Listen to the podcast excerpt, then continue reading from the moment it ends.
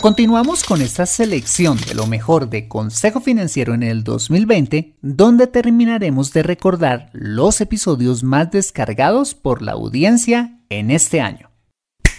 Aquí vamos.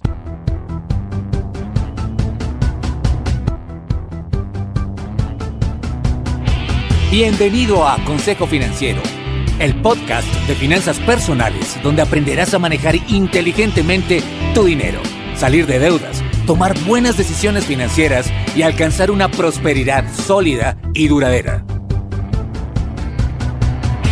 Consejo Financiero son finanzas personales prácticas para gente como tú que desean transformar su futuro financiero. Bienvenido a bordo.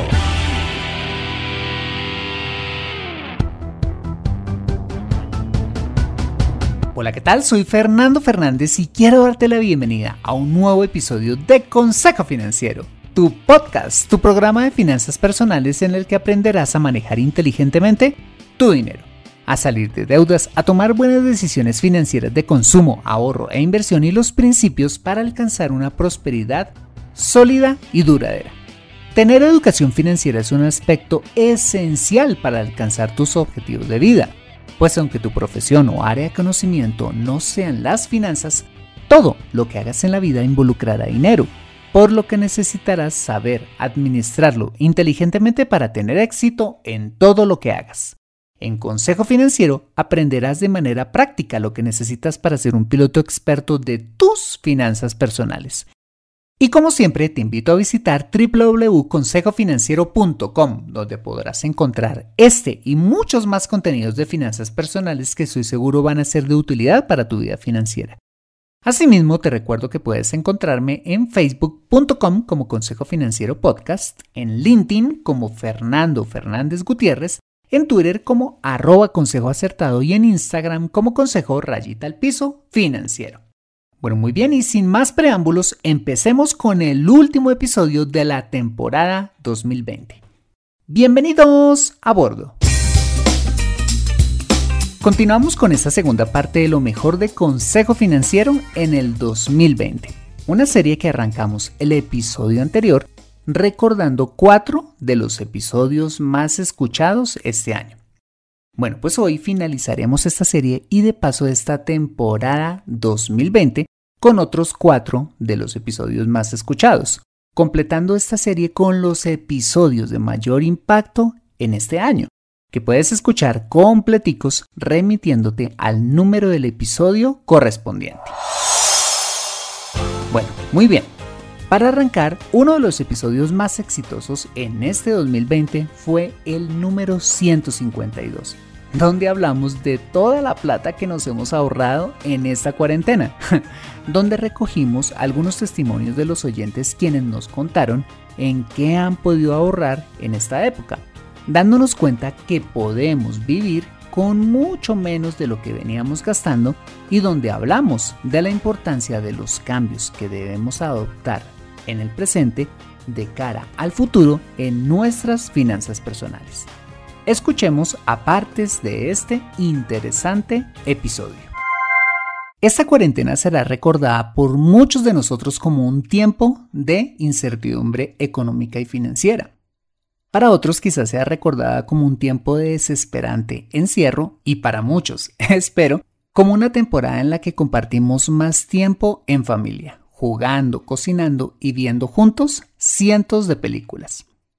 Pero hay otra cosa por la que también espero recordemos este tiempo, y es por toda la plata que nos ahorramos en esta cuarentena. Escuchemos a continuación el testimonio de algunos fieles oyentes de Consejo Financiero. Mi nombre es Marta Camaño. Mm, primero aprendí a hacer las cosas otra vez por mí misma, hacerme desde un manicure, evitar un corte de cabello, duré hasta cuatro meses sin ir a la peluquería. Estamos ahorrando en la ropa porque ya como se esto muy diferente todos los días, estamos más cómodos. Mi nombre es Alfonso Huitrago, básicamente he ahorrado en transporte, en alimentos, en vestuario, en lavandería. Hoy puedo decir que eh, un promedio de casi 300 a 400 mil pesos mensuales he ahorrado durante este tiempo. Hola, mi nombre es Yulei Patiño. Ahorré en gastos en centros comerciales como helado, cine, gastos de ruta escolar, porque mis hijas pues están estudiando virtualmente. También calzado, eh, taxis, maquillaje. Soy Andrés Gallo y en lo que más he ahorrado en esta cuarentena ha sido en combustible. Adicionalmente, descubrimos que tenemos talento de chef, no estamos gastando tanto en restaurantes y hemos hecho deliciosas recetas. Mi nombre es Nubia Rincón. De lo que he estado eh, en plan de ahorro ha sido en el tema de transporte, porque en este tiempo me he estado movilizando es en, en bicicleta, entonces he podido ahorrar.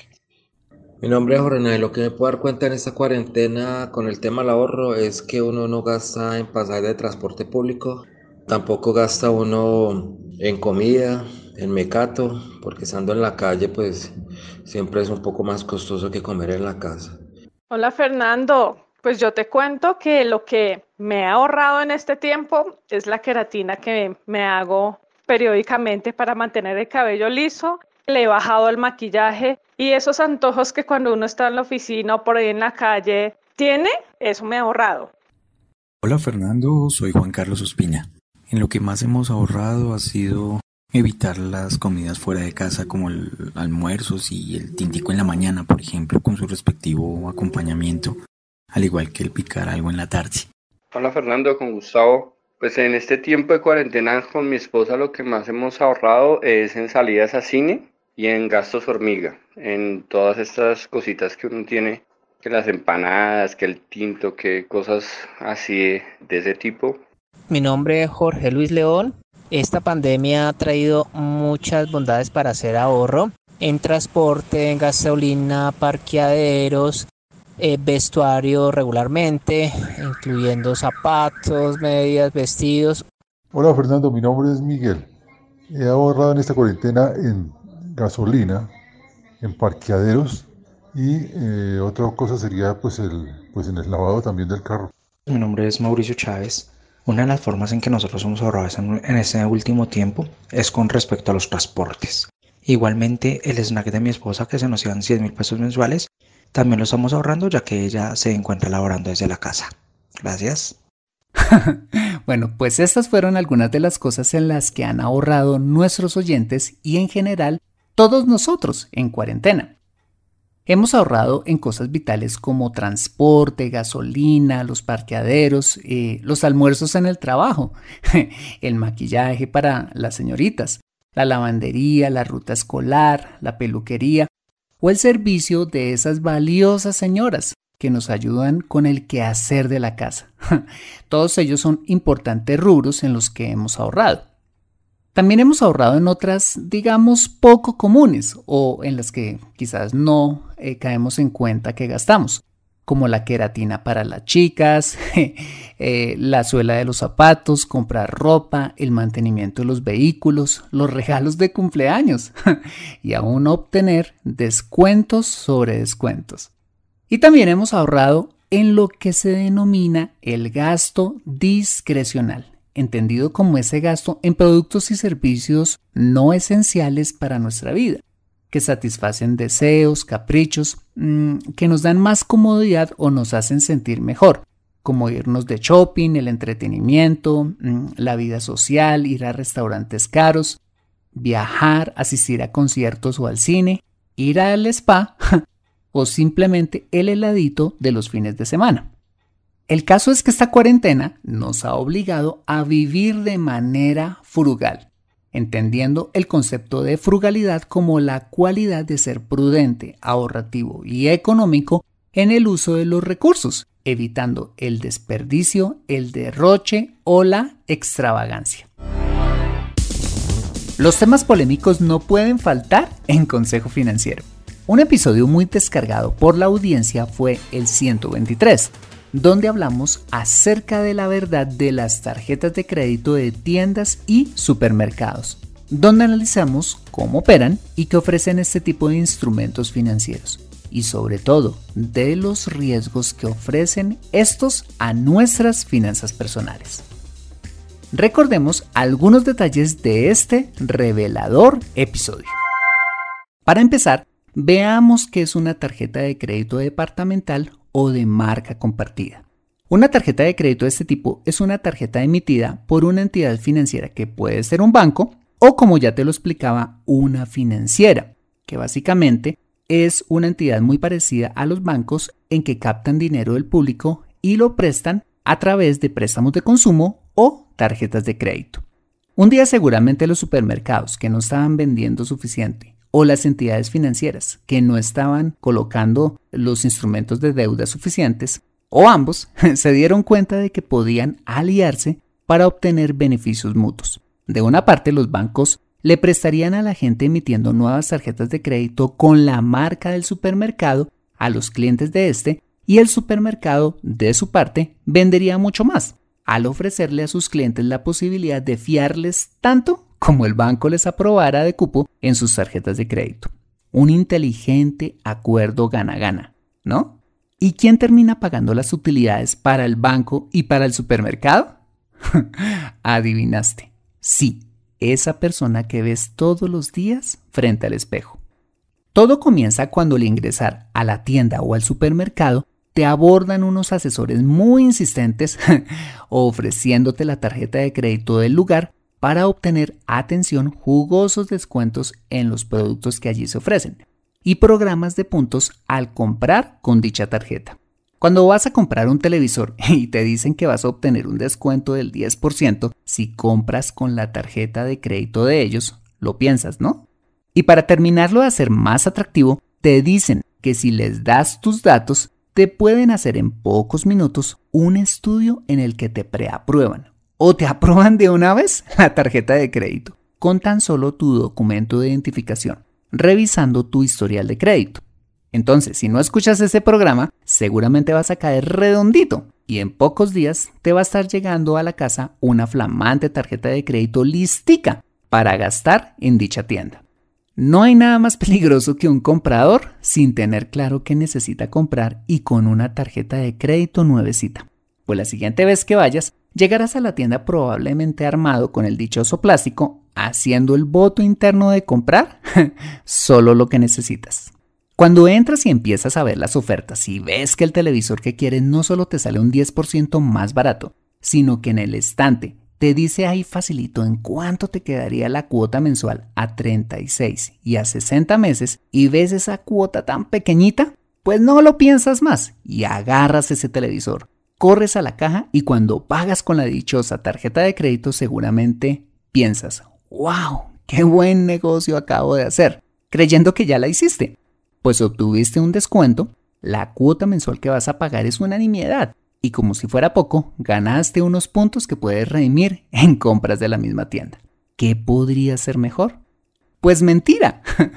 Quien puede decir realmente, wow, qué buen negocio acabo de hacer, es el supermercado y el banco. Pues acaba de agarrarte como deudor fijo a tres años, o a 5 años con solo una compra. Imagínate lo rentable que les vas a salir si sigues haciendo esto una y otra vez. Las entrevistas no faltaron en este 2020 en Consejo Financiero y una de las más escuchadas fue la que le hicimos a Andrés Vázquez, director de Nequi, una de las cuentas digitales más importantes de Colombia con quien abrimos una ventana de lo que será el futuro de la banca y de paso de las finanzas personales. Todo en nuestro dispositivo celular. Bueno, pues abramos nuevamente esa ventana al futuro con apartes de esta interesante entrevista. Andrés, gracias por aceptar esta invitación a Consejo Financiero. ¿Cómo estás? Hola Fernando, eh, muy bien, estoy muy bien. Aquí atento a, conversar de este tema tan interesante. Hablemos entonces de Neki. ¿Qué es Neki? ¿Es una aplicación? ¿Es un banco digital? Hablemos un poquito, ¿qué es Neki? Pues Neki es una herramienta que le permite a las personas, hoy está en el celular, en una aplicación en el celular, que le permite a las personas acceder a unas herramientas súper buenas para manejar mejor la plata y tener una mejor relación con ella. Entonces, ¿qué significa eso? Me ayuda a ahorrar, me ayuda a hacer transacciones, a interconectarme económicamente con las otras personas, a poder pasar plata y, recibir plata y cobrar y vender mis productos y, demás y organizarme pues, eh, financieramente con mi plata de una forma muy sencilla. Eso es, yo diría que es una plataforma para, para mejorar la vida de las personas en relación con la plata. Bueno, ¿y Neki es para quién? ¿Eso es para la gente joven, para la gente un poquito más grande? ¿Para quién es Neki? Para cualquier persona que tenga un celular y que lo, que lo quiera manejar y que quiera explorar. Es una solución muy sencilla. Obviamente tiene un enfoque joven, un enfoque con una comunicación muy fresca. Entonces tiene un enfoque en jóvenes, jóvenes como yo, de 47 para abajo. A los que nos gusta lo digital, al usuario digital, exacto, no decir que a los más mayores. No, la verdad es que hemos encontrado que ha tenido pues una, una aceptación en, en, distintos públicos. La gran mayoría de nuestros usuarios están entre 18 y 35 años, pero pues todas las personas que manejan bien un, un celular y, y, se sienten cómodos haciendo esto bien. Inclusive los que no estaban tan acostumbrados a manejar un celular, porque los últimos pues digamos, eh, realidades que hemos vivido con la pandemia nos han mostrado que, que personas que no son muy hábiles, digamos, con la tecnología, encuentran en X una solución que, que les permite hacer por lo menos lo básico súper bien y muy fácil. O sea, podríamos decir que Neki es como tener mi banco, pero en el celular. Sí, ahorita te cuento por qué. Ok, bueno, pero hablemos, hablemos un poquito de las funcionalidades. O sea, cuando, cuando uno abre Neki, ¿qué encuentra? ¿Qué servicios? ¿Qué, qué cosas chéveres encuentra uno ahí? Primero, si quieres, te, te cuento un poco de qué significa abrir Neki. Neki es descargarse una aplicación, poner tres datos básicos de la cédula, de mi documento de identidad, la fecha de expedición y demás, correo electrónico y el celular. Y tomarse una selfie. Y ya te voy a contar un poquito qué es eso. Tomarse una selfie que es una foto pues con, con el celular, que es un registro biométrico que nosotros estamos haciendo, es, es una foto para poder manejar un montón de temas de seguridad alrededor de la autenticación y de saber que eres tú el que sigue utilizando la plata y, y demás. Entonces, primero que todo es eso, es un proceso de cinco minutos, como mucho. Ok. Pues uno se puede tomar un poco más si, si lee mucho las instrucciones y si lees el contrato y toda la cosa, pero, pero es un proceso que no tarda pues más de 5 o 6 minutos y quedas con una cuenta, obviamente en ceros, o sea, tú quedas ahí un poco, ya tengo una cuenta, y a partir de ese momento te conectas con todos los otros usuarios de Neki, como si fueran usuarios de WhatsApp, para pedir plata o enviar plata, porque el número de la cuenta es el número de celular.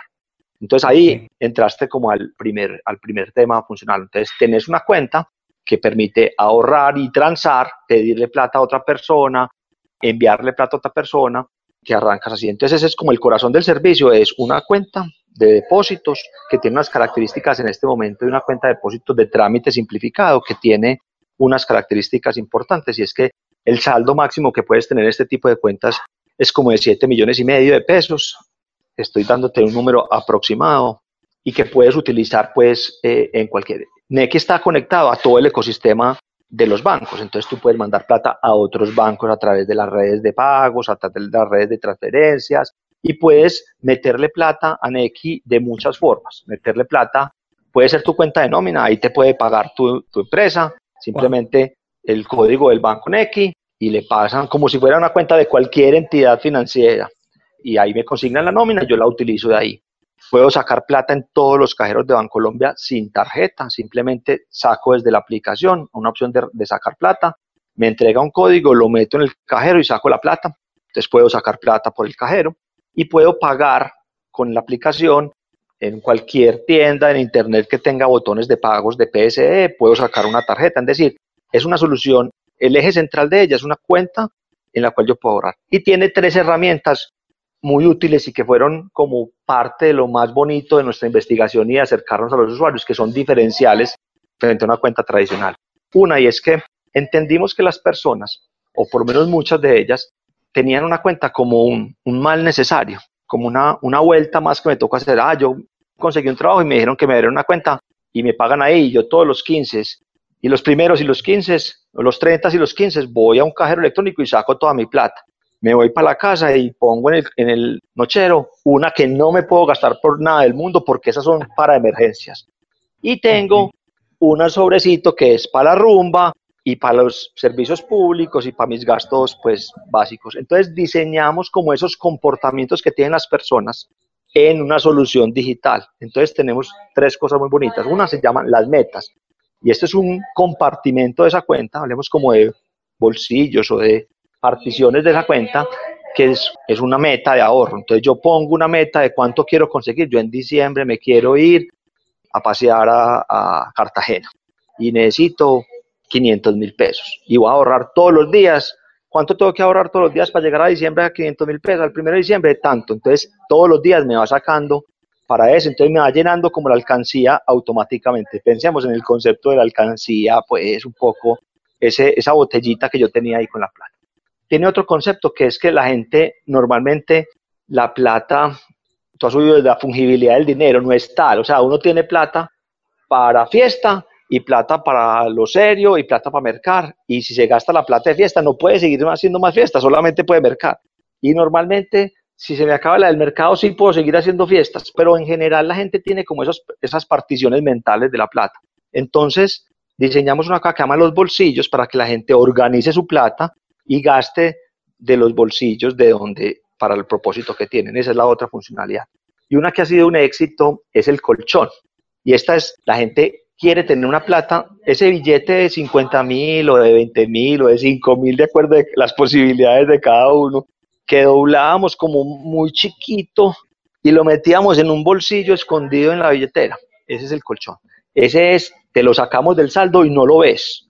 No lo ves durante, solamente lo destruís cuando tenés una emergencia, lo necesitas y demás. Y a ese le enseñamos pues unas ciertas funcionalidades de protegerlo, que me lo cuide un amigo, entonces que cuando lo voy a utilizar, el amigo es el que me tiene que autorizar a utilizarlo y algo de cosas así súper interesantes que le han permitido a las personas tener una mejor relación con la plata, como, como, hemos, como hemos definido como el principio de esto. Bueno, y para terminar esta serie de lo mejor de Consejo Financiero, otro episodio que gustó mucho fue el número 122 titulado 7 cosas por las que tú y yo somos ricos. Un episodio diferente donde descubrimos que ser próspero va mucho más allá de tener riqueza financiera, en cosas como tener salud, dedicarnos a lo que nos apasiona, eh, tener una familia que amar, tener tiempo libre y la espiritualidad, entre otras valiosas cosas de la vida, que son verdaderos tesoros que enriquecen nuestra vida y nos hacen felices. Escuchemos a partes de este singular episodio. Cuando pensamos en riqueza, fácilmente se nos vienen a la mente nombres de millonarios como Donald Trump, Jeff Bezos, Carlos Slim, Bill Gates o Mark Zuckerberg, quienes se caracterizan por haber construido verdaderos emporios empresariales avaluados en cientos de millones de dólares y quienes llevan una vida de lujos inimaginables. Sin embargo, algunos de ellos podrían no ser verdaderamente ricos. ¿Cómo puede ser esto? Porque aunque tienen riqueza, ojo, financiera, ser rico es un concepto mucho más amplio que poseer bienes materiales. La riqueza por definición es tener abundancia de algo, que incluye por supuesto tener dinero, pero también riqueza incluye tener una serie muy amplia de bienes inmateriales, de los cuales hablaremos en este podcast. Bien, en primer lugar, soy un hombre rico porque tengo salud. Si hay algo que aprecio enormemente en mi vida es tenerla, ya que la he perdido en el pasado. Como te lo he contado en algunos episodios de este podcast, he pasado por dos fuertes pruebas de salud en mi vida. La primera hace 10 años y la segunda hace ya casi 3 años, cuando precisamente arrancaba con este programa.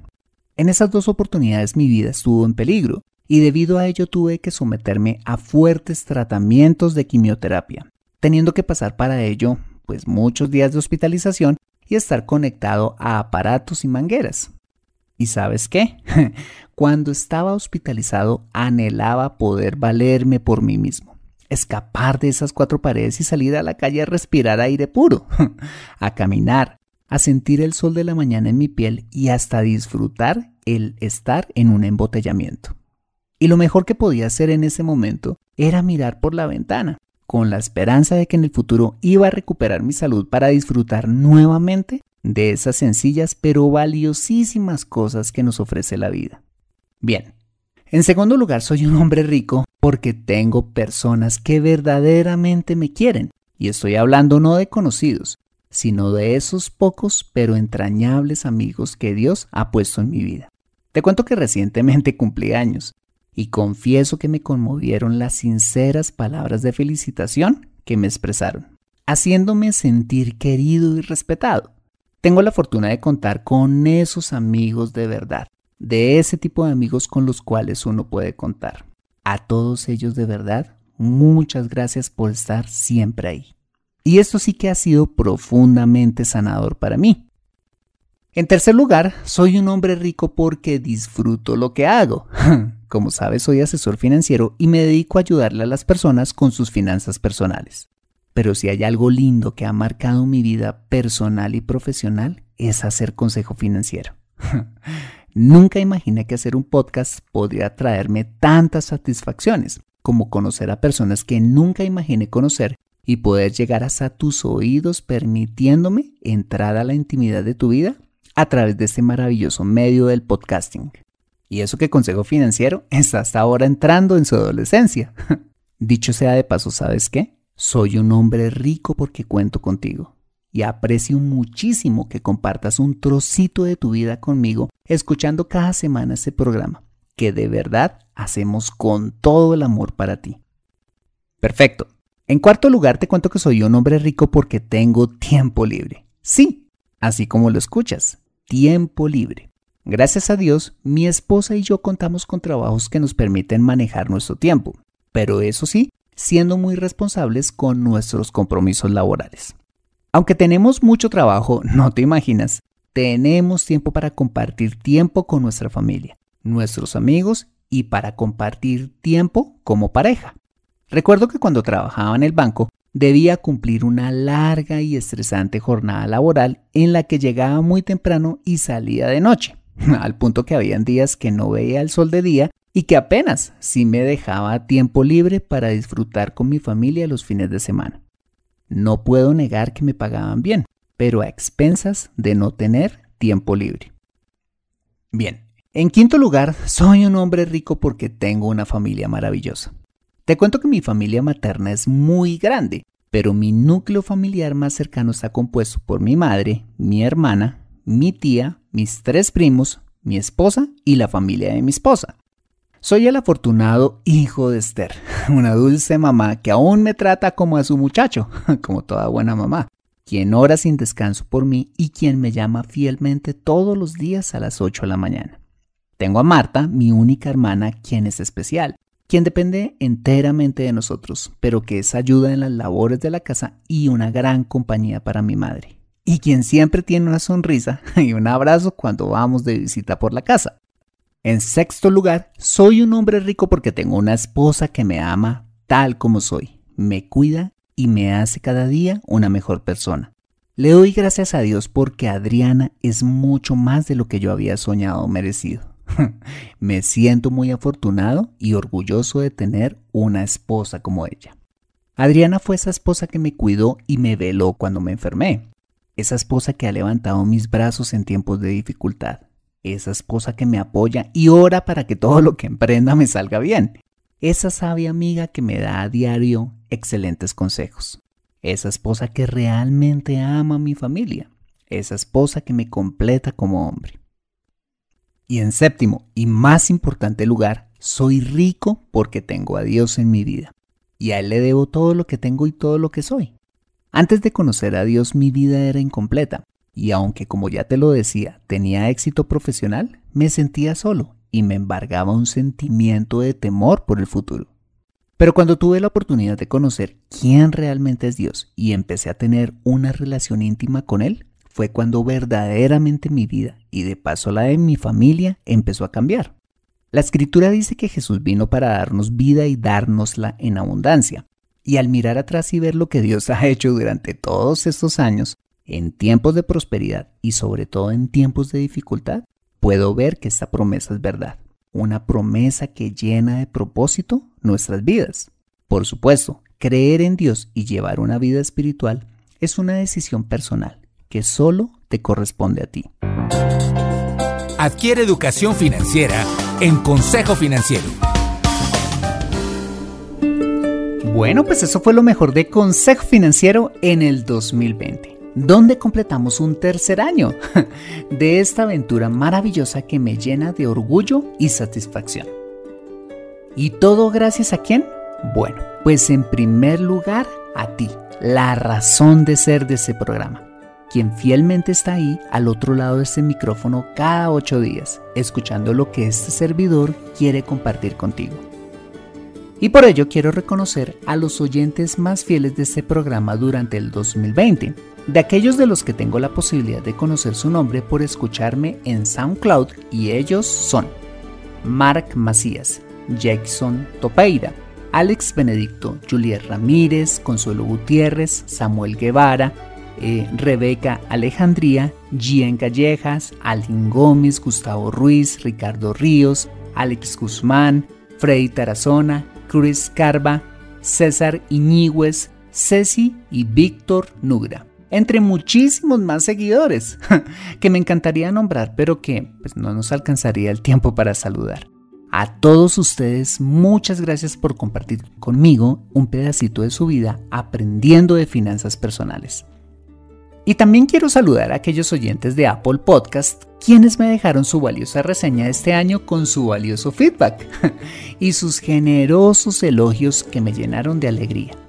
Ellos son Joa H., Arc Soul, María Lemart, Eduardo Betancourt, Alejandro Mutis, Alex Grove Jim, eh, Waifigo, Elkin Arroyave, Director S., Wilmar M., Argelis H2020, Gabo Nobel, Mouse Trapper y Adriana Marcela Rodríguez.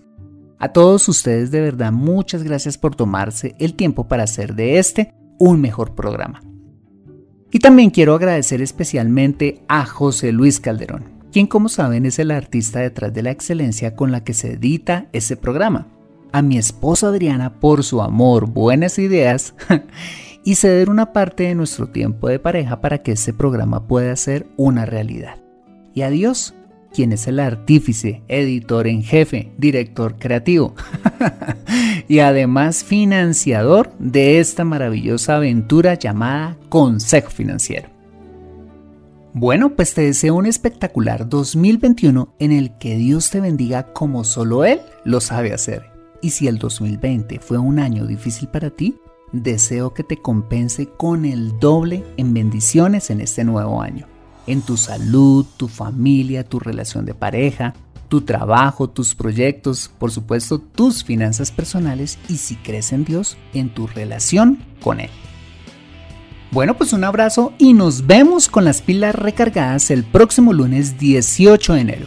Como siempre, a las 5 pm hora de Colombia, con más de Consejo Financiero, un podcast de finanzas personales para gente como tú que desean transformar su futuro financiero. Nos vemos en el 2021. 找找